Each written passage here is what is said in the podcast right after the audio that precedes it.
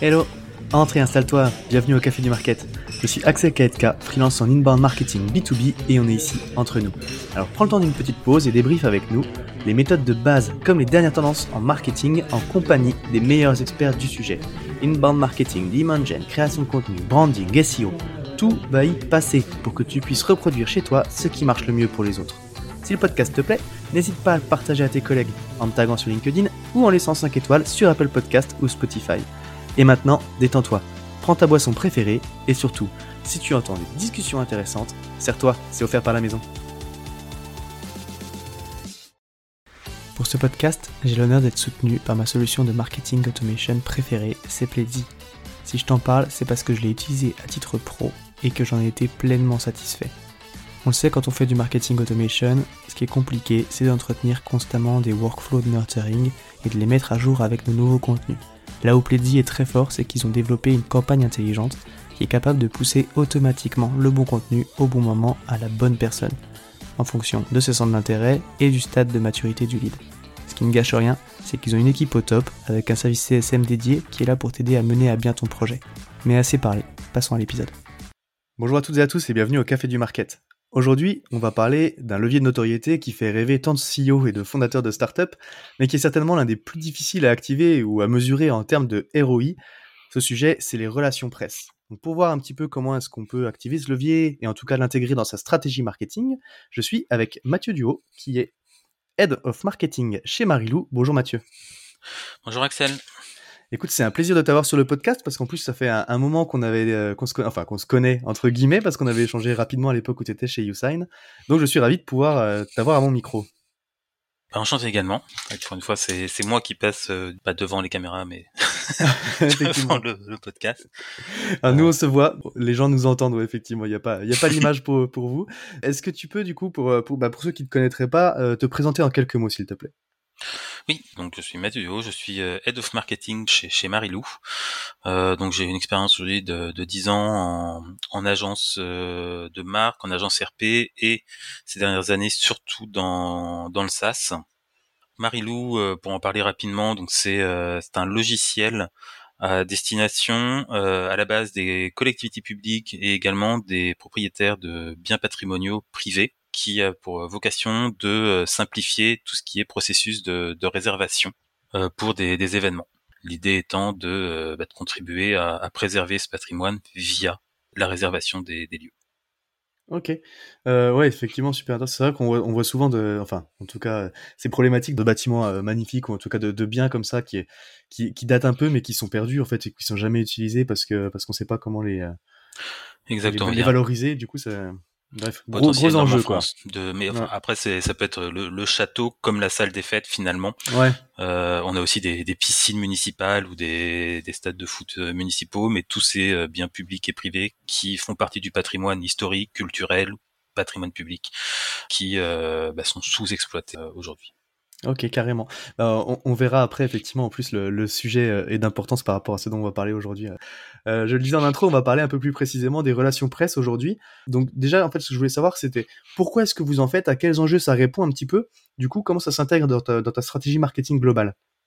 Pourquoi est-ce qu'on en fait En entreprise euh, jeune, je sais qu'on a euh, un secteur qui attire en fait le patrimoine historique culturel, donc c'est quelque chose qui euh, qui présente des grosses opportunités en termes de notoriété, mais bah, du fait de la jeunesse de l'entreprise, finalement il y avait un déficit de notoriété qu'il était important de combler.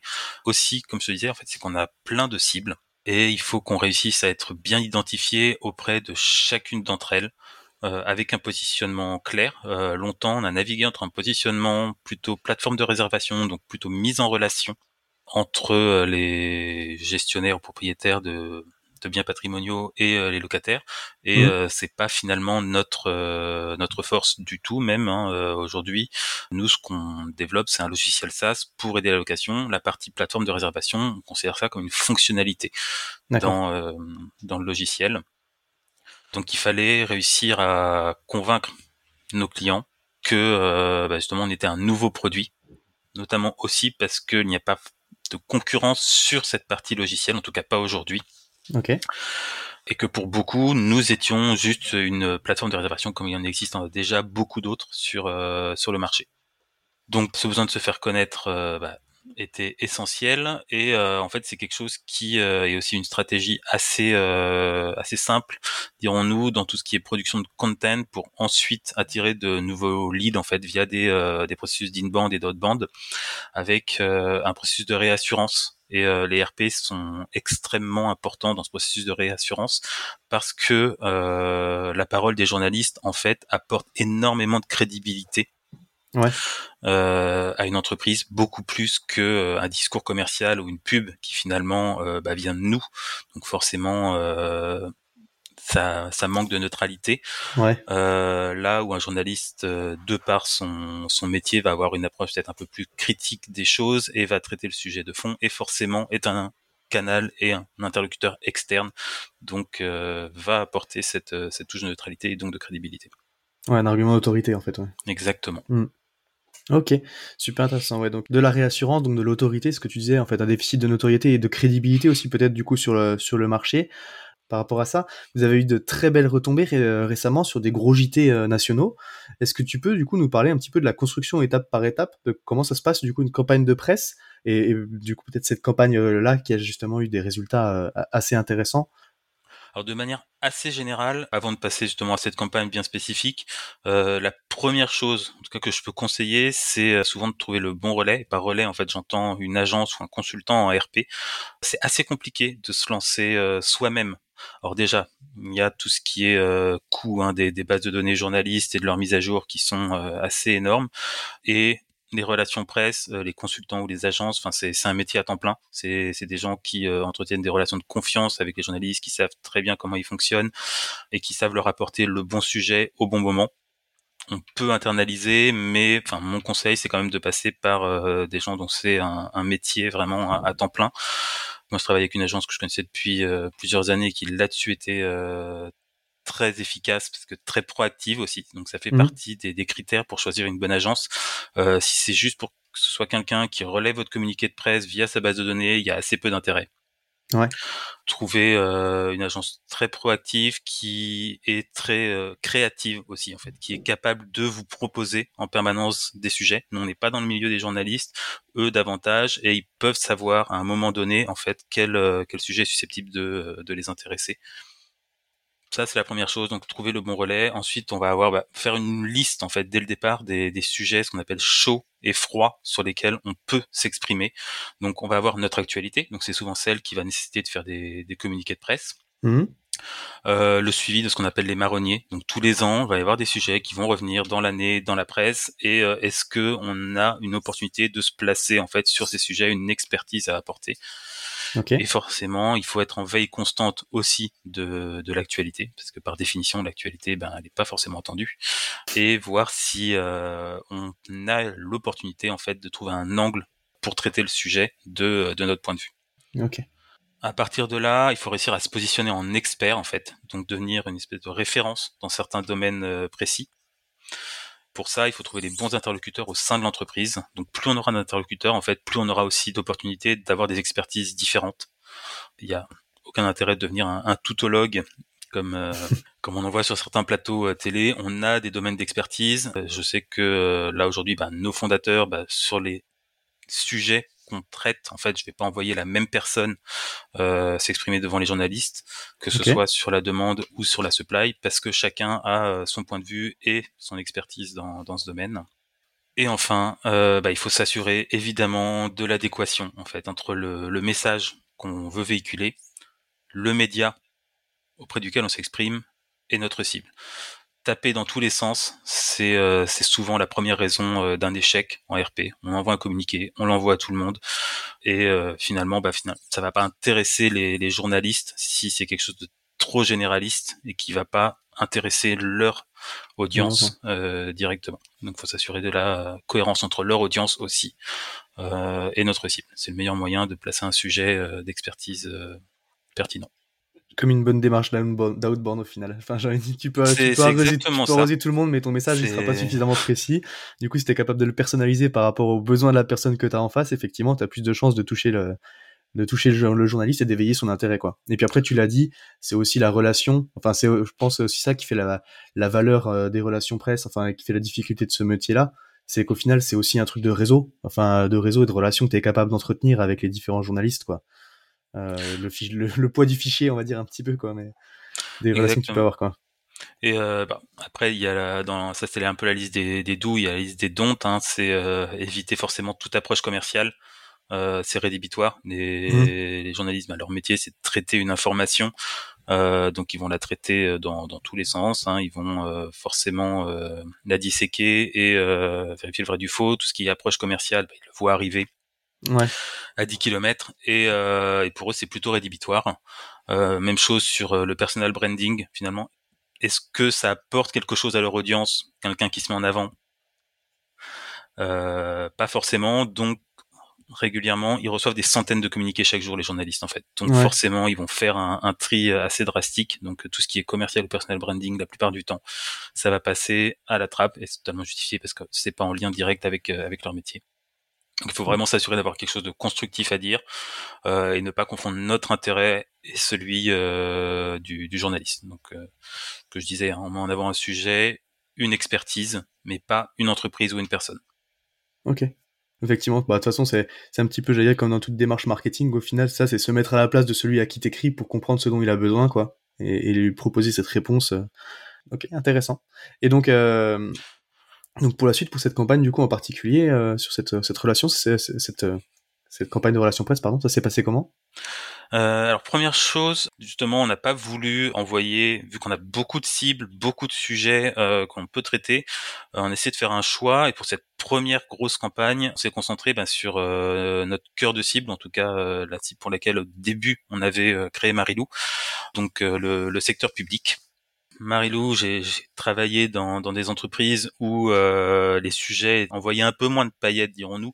Là, la dimension patrimoine, ce que je disais, c'est quand même assez intéressant mm. et on a des opportunités en fait de toucher des grands médias qui sont assez fortes. Donc pour relayer ça, euh, on a aussi identifié ben, un sujet qui était assez chaud dans l'actualité euh, en ce moment. Euh, un problème bah, auquel nous pouvions apporter une solution. En l'occurrence, c'était euh, le sujet de l'inflation ouais. et ses conséquences pour euh, les collectivités et notamment les, les petites communes qui, euh, bah, qui tiraient un peu dur avec les, les factures d'énergie qui, qui augmentaient euh, cet hiver. Ouais, carrément. On a apporté bah, notre solution en fait qui pouvait accompagner les communes dans euh, le développement de leur patrimoine et la génération de revenus complémentaires. Donc vu que c'est un sujet bah, grand public, du coup on a décidé de cibler en, dans un premier temps des médias euh, grand public et dans un second temps plutôt du média de niche qui allait s'adresser directement euh, aux collectivités euh, et donc à la cible du, du communiqué. Ok. Troisième temps, bah, identifier nos porte-paroles, comme je disais. Donc là, on est sur euh, forcément nos fondateurs, parce qu'on est sur les premiers démarrages, donc on avait aussi besoin de les présenter euh, aux, journalistes pour qu'ils identifient bien, mais également euh, les journalistes, comme je disais, bah, ils ont besoin aussi ben, d'avoir des, des, preuves de ce qu'on apporte. Donc c'était aller identifier des, des clients euh, donc dans notre base de clients qui pouvaient témoigner de leur usage de notre plateforme en fait et du bénéfice que ça leur euh, ça leur a apporté. Donc ça a été euh, pour nous d'ailleurs une des plus grosses difficultés parce qu'on est une petite entreprise donc on a des clients mais euh, on n'a pas beaucoup d'historique. Donc, faut forcément que eux puissent avoir un historique suffisant aujourd'hui pour témoigner sur l'usage de, la plateforme. Parce que sinon, finalement, le témoignage va sonner creux et c'est bénéfique ni pour lui, ni pour le journaliste, ni pour nous. Et, euh, et, enfin, donc pour renforcer toute cette approche, on a diffusé donc une tribune, donc là avec euh, une prise de position un peu plus tranchée euh, sur le sujet, euh, donc pour grosso modo ben, mettre en avant nos, euh, notre position, notre avis sur euh, bah, les opportunités qu'ont aujourd'hui les communes sur euh, la gestion de, de leurs finances. Ok, donc en fait, si je comprends bien, donc la cible, bon, c'est des étapes un petit peu classiques d'une stratégie marketing, mais en tout cas, au final, c'est ça, c'est identifier une cible précise et pas toutes tes cibles. Donc c'est ce que tu l'as dit, c'est au final être le plus précis sur la cible. Le sujet chaud, donc c'est ça, c'est l'actualité sur laquelle tu vas pouvoir rebondir, en tout cas, effectivement, le, le sujet qui va pouvoir un petit peu donner de l'élan, du coup, à, ton sujet. Euh, identifier les bons médias par rapport, effectivement, à, ce, que tu, ce que tu voulais mettre en avant et le message que tu voulais faire passer. Les porte-paroles chez toi qui sont capables de porter le, sujet et éventuellement les clients qui sont capables de l'appuyer. Donc au final, tu as, con as, construit un petit peu le sujet pour les journalistes. Enfin, tu as bien prémâché, prémâché le, le, travail du coup. Et donc tu as rédigé une tribune avec votre avis, votre opinion et les dedans les avis de clients qui venaient appuyer un petit peu du coup ce que vous disiez quoi. Exactement. Donc on, on avait un matériel. Euh, ouais, c'est ça. En fait, c'est vraiment les étapes d'une stratégie marketing au final assez classique. Hein, c'est qu'on construit le contenu, la cible. Euh, donc il y a un énorme travail de préparation. Mmh pour ensuite euh, bah, le diffuser au, auprès du, du canal. Faut s'armer de patience. Euh, on a mis du temps à toucher ouais. les journalistes, notamment aussi parce que euh, on avait ce déficit de notoriété, donc les journalistes euh, logiquement étaient euh, au début assez méfiants sur la solution. Il a suffi d'un article dans un grand média national, du coup Le Parisien, qui a enclenché la machine. La, la machine. Nous disait notre agence qu'en fait c'est un sujet qui intéressait les journalistes, mais euh, bah, l'actualité en plus fin d'année souvent. Euh, les fêtes de Noël, etc. On n'a pas trop envie de, de traiter euh, de sujets un peu sinistroses pour le coup sur les difficultés ouais. Euh, financières de, de certaines collectivités. Mais une fois qu'il y en a une qui s'est lancée, bah, toutes les autres ont suivi et c'est une séquence qui pour nous dure depuis aujourd'hui plus d'un mois où euh, finalement on a réussi, euh, on a été appelé par euh, le JT de France 2, le JT TF1, euh, on a fait aussi de la presse locale. Ouais, tu l'as dit, je pense que c'est ça, aussi. Euh. C'est vrai que c'est assez moutonnier, j'allais dire un petit peu comme euh, milieu sans, être péjoratif, quoi. Mais quand tu arrives à décrocher la première qui est assez qui est assez importante, ça va vachement t'aider à, à, enclencher la mécanique et puis à pouvoir aller sur les suivants, quoi. Exactement. Euh, et du coup, sur cette campagne, pour, enfin, sur, pour mesurer un petit peu l'efficacité des actions, tu suis quoi comme type de KPI alors, c'est souvent ce pourquoi les gens sont assez réticents pour euh, lancer des, des, campagnes de relations presse, que les RP, c'est long, c'est cher, mais il y a quand même des façons de mesurer ces, ces campagnes. Alors, assez simplement, ça va être le, le nombre de retombées, ce qu'on appelle la couverture euh, médiatique. Mmh. Euh, et forcément la tonalité hein, de ces retombées, on peut avoir une, une très grosse couverture médiatique. très négatif. très négative. Ouais. On utilise souvent euh, un classement des médias par euh, par tiers. Après, ça c'est très subjectif. Euh, certains vont, donc on a tiers 1, tiers 2, tiers 3, les classer en fonction de la taille du média, de la taille de son audience. Personnellement, moi je suis plutôt d'une école où euh, je vais les classer selon la pertinence par rapport à ma cible. Alors okay. forcément, j'ai un grand média comme TF1, c'est un tiers 1 parce que là, bah, je vais toucher tout le monde, il y a quand même une audience qui est à prendre en compte, mais je prends en compte plusieurs critères. Et euh, typiquement, euh, nous avions euh, fait la une de la Voix du Nord. Ouais. Marie-Loute, une entreprise lilloise, donc ça avait aussi euh, contribué à, à cela. Mmh. Euh, et pour nous, ça a été euh, bah, une énorme opportunité parce que on touchait euh, toute notre cible de façon plus enfin, niche. On est quand même sur un, un média de, de, grande audience, ouais. Euh, mais extrêmement pertinent auprès de notre cible et crédible. Ouais. Donc moi je le considérais comme euh, comme du terrain. Ça va être le cas par exemple si on veut attaquer le Grand Ouest pour moi Ouest France qui est euh, le quotidien régional le, le, le, plus diffusé au monde d'ailleurs c'est assez intéressant bah, de pouvoir toucher un média que, comme celui-ci ou Sud-Ouest dans le Sud etc. Donc il y a ce classement, mais euh, j'invite vraiment chacun en fait euh, à pas s'arrêter sur des critères euh, de volume, va, ouais. de volume, mais de vraiment voir la, la, pertinence en matière de, de cible, Okay. Ensuite, on va voir tout ce qui est euh, bah, indice de notoriété en, en KPI. Euh, donc, on regarde les, ce qu'on appelle les brand requests. Hein, euh, donc, euh, vous pouvez checker ça sur la Search Console de, de Google. Donc, euh, voir en fait bah, le nombre de fois où votre nom du coup a été recherché suite à cette séquence médiatique. Et si vous arrivez aussi sur le long terme à garder cette vague, c'est-à-dire qu'on a forcément un pic, ouais. mais si on revient une, deux semaines après euh, sur les mêmes volumes que précédemment, c'est que cette notoriété finalement euh, n'a pas duré. Donc il faut s'assurer qu'en fait elle reste grandissante sans atteindre forcément toujours ce pic, hein, c'est évident. Ouais, mais t'as as passé un palier quoi, on va dire. Exactement. Mmh. Mmh. À plus long terme, euh, là nous aujourd'hui, ça n'est pas encore le cas parce qu'on est sur une première grosse séquence médiatique, mais euh, on fait des enquêtes aussi pour évaluer notre niveau de notoriété spontanée auprès de nos cibles. C'est-à-dire euh, question ouverte, si vous deviez faire appel à un logiciel pour gérer euh, vos événements, vos salles, euh, qui sait que vous citeriez. Et donc, idéalement, on calcule le pourcentage de notoriété spontanée, ceux qui sont capables de nous citer, sans qu'on aurait suggéré l'idée de, de Marilou. Intéressant. Donc effectivement, la, couverture médiatique, le nombre de retombées, la tonalité, donc ça tu les classes un petit peu selon tes critères d'importance. Et puis effectivement, ces indices de notoriété qui sont, euh, j'allais dire, le trafic euh, brandé en fait euh, de ton site. Et puis du coup, cette notoriété spontanée. Ok, ça marche. Bah écoute, on a parlé pas mal de bonnes pratiques. Maintenant, c'est le, revers de la médaille. C'est quoi La vie du marketeur, c'est jamais tout rose. rapidement, tes, tes trois plus gros challenges du moment, du coup, ce seraient lesquels? Alors, euh, alors là, on comme je disais, on a une très grosse séquence médiatique auprès du, du public et auprès de médias grand public, donc qui sont souvent attardés. C'est un peu notre problème parfois sur la partie plateforme dont je te parlais, donc plateforme de réservation de notre outil. Là où nous, on produit du, du logiciel. Donc euh, l'objectif aujourd'hui, bah, c'est euh, bah, on, de, on surfe hein, toujours sur euh, sur cette séquence, mais de réorienter aussi le sujet, donc pour bah, rappeler ce positionnement logiciel et également aller toucher nos autres cibles parce que c'est euh, le revers de la médaille. On a contacté, bah, comme toujours, hein, beaucoup d'acteurs euh, privés, mais vu qu'on a été identifié via cette campagne comme spécialiste du public, mmh euh, ils ont l'impression qu'on a tapé à côté ou qu'on n'est pas adapté à leur business. Donc c'est c'est le risque hein, quand on crie quelque chose de très fort, forcément, parce bah, qu'on dit à côté, ça peut passer à la trappe.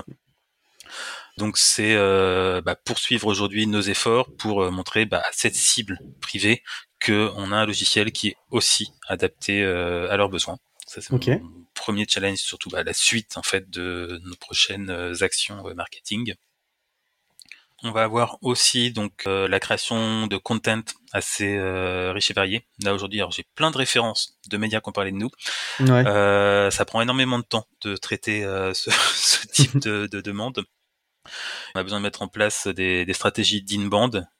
Et euh, je pense que tous les gens ici qui nous écoutent et qui font de l'inbound savent que produire du content, c'est long.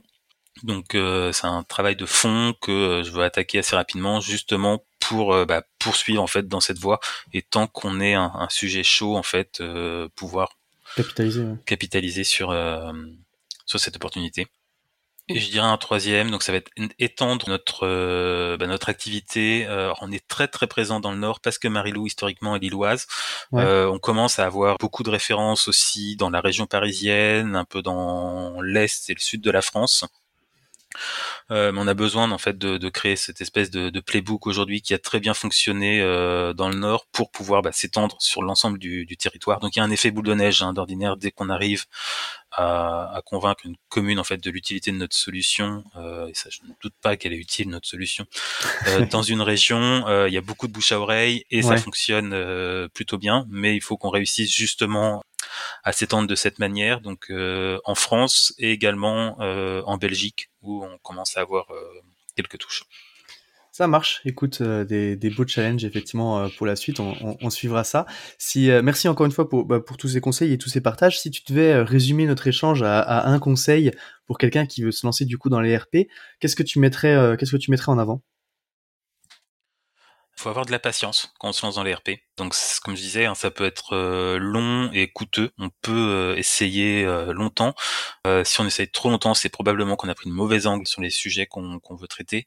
Mais si c'est mené de manière efficace, c'est une stratégie qui est extrêmement payante, qui certes nécessite de la patience, mais en fait, ce que vous aurez investi dans cette stratégie c'est quelque chose que vous investirez que vous n'investirez pas ensuite dans des ads ou dans des canaux payants parce que vous allez produire finalement de, de l'inbound de, de, qualité, vous allez réduire votre cycle de vente parce que les gens auront déjà connaissance de, de votre outil. Et euh, le processus de réassurance n'aura pas besoin de prendre euh, finalement euh, des semaines pour, pour convaincre vos, vos prospects. Et la bah, deuxième chose, surtout ne jamais oublier que bah, les relations presse, ça n'est pas une pub, il y a un, intermédiaire, c'est le journaliste, il traite le sujet comme il veut le traiter. Forcément, parfois, on n'est pas convaincu à 100%, où on aimerait euh, pouvoir euh, corriger certaines choses. Euh, c'est un métier où ils ont un, impératif de, neutralité dans, le traitement de, l'actualité. Et euh, c'est quelque chose à prendre en compte parce que le bénéfice, c'est que ça participe de la crédibilisation euh, de euh, de votre logiciel, de votre produit, de votre service, finalement auprès du grand public. Ok, bah écoute, encore une fois, merci, euh, merci pour tout ça et, et ton retour d'expérience sur le sujet. Si jamais il y a des questions pour toi, Mathieu, on peut te retrouver euh, dans quel Euh, coin sur LinkedIn, n'hésitez pas. Ouais, effectivement, j'ai terminé ma question par une, par une, une phrase sans fin. Euh, ça marche. Bah écoute, encore une fois, merci pour tout. C'était un plaisir de t'avoir sur le podcast, Mathieu. Et je te souhaite donc bah, maintenant une bonne journée. Merci beaucoup Axel, bonne journée. À tous ceux qui ont tenu jusqu'ici, déjà merci beaucoup. Et j'imagine que le sujet vous a plu. Donc n'hésitez pas à envoyer de bonnes ondes à notre invité. Pour ceux qui le souhaitent, le meilleur moyen de soutenir le podcast, ça reste d'en parler autour de vous et de laisser 5 étoiles sur ta plateforme d'écoute préférée. Je compte sur toi. Dans tous les cas, à bientôt pour un prochain rendez-vous au Café du Market.